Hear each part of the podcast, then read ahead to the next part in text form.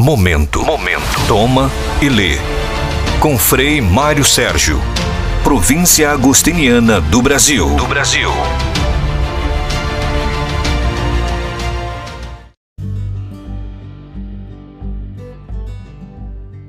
Bem-vindos, amigos, ao nosso projeto podcast sobre a espiritualidade agostiniana.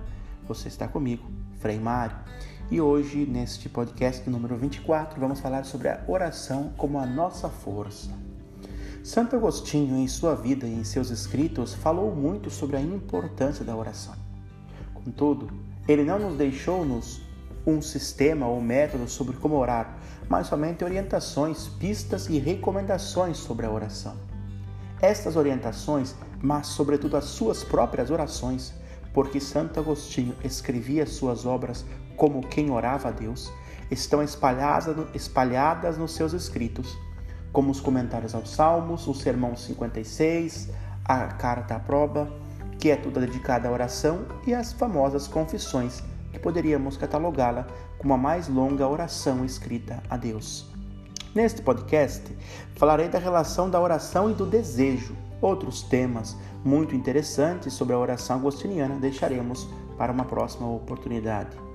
Mas, para entendermos a oração tal como Agostinho a gestou, precisamos entender a sua visão de mundo.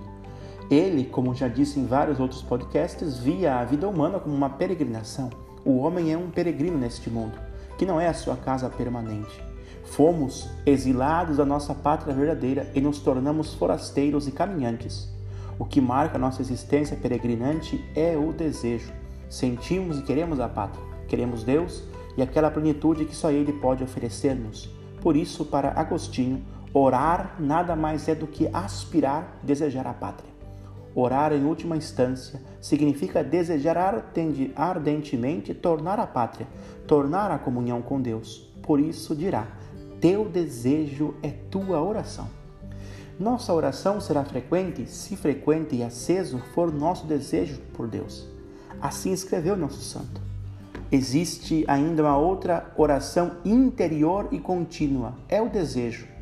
Ainda que faças qualquer outra coisa, se desejas aquele repouso do sábado eterno, não cessas de orar. Se não queres cessar de orar, não cesses de desejar. Devemos sentir-nos como os peregrinos que desejam a pátria, como os nômades que buscam repouso depois de muito vagar pelo deserto árido. Mas enquanto peregrinamos, não pode faltar-nos a sede de Deus, o desejo da pátria e da plenitude.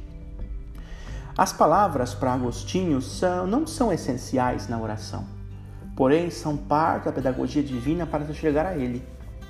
As palavras expressam os desejos do coração e ajudam ao peregrino a avançar no caminho. Disse ele: Oramos incessantemente por meio da fé, da esperança e da caridade Porém, em certos intervalos de horas e tempos, oramos também vocalmente ao Senhor, para nos demonstrarmos com os símbolos daquelas realidades por Ele prometidas. A Escritura, segundo Agostinho, oferece-nos a linguagem do desejo e também oferece-nos uma lista dos desejos que devemos tender e buscar, já que ele fala de Deus, do seu reino e da comunhão com Ele.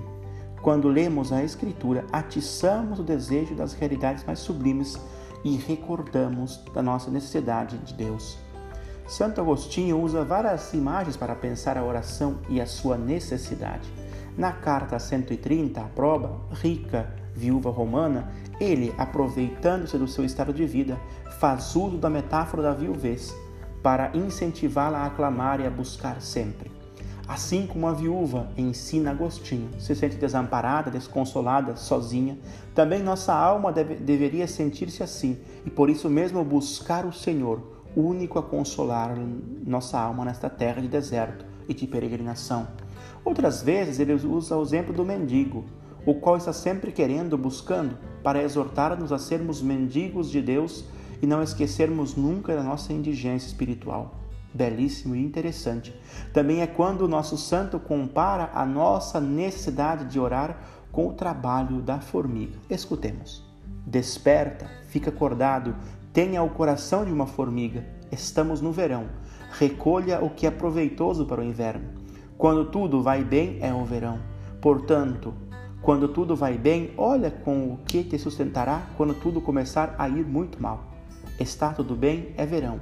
Não sejas preguiçoso, recolhe grãos na eira do Senhor. As palavras de Deus na igreja de Deus. Recolhe-a e esconde-as no teu coração, pois a todo homem chega a tribulação. Vive de tal modo que tua vida seja uma oração. Canta a Deus com a obra, com a boca, salmodiai com as obras.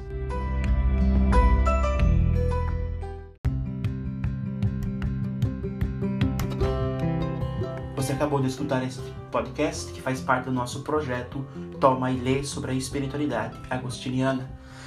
Quero dizer-lhes que durante 30 dias serão 30 podcasts diários sobre temas agostinianos e depois também tem, terão, teremos mais conteúdos. Fique conosco, fique comigo e também se você é jovem, tem um convite para você.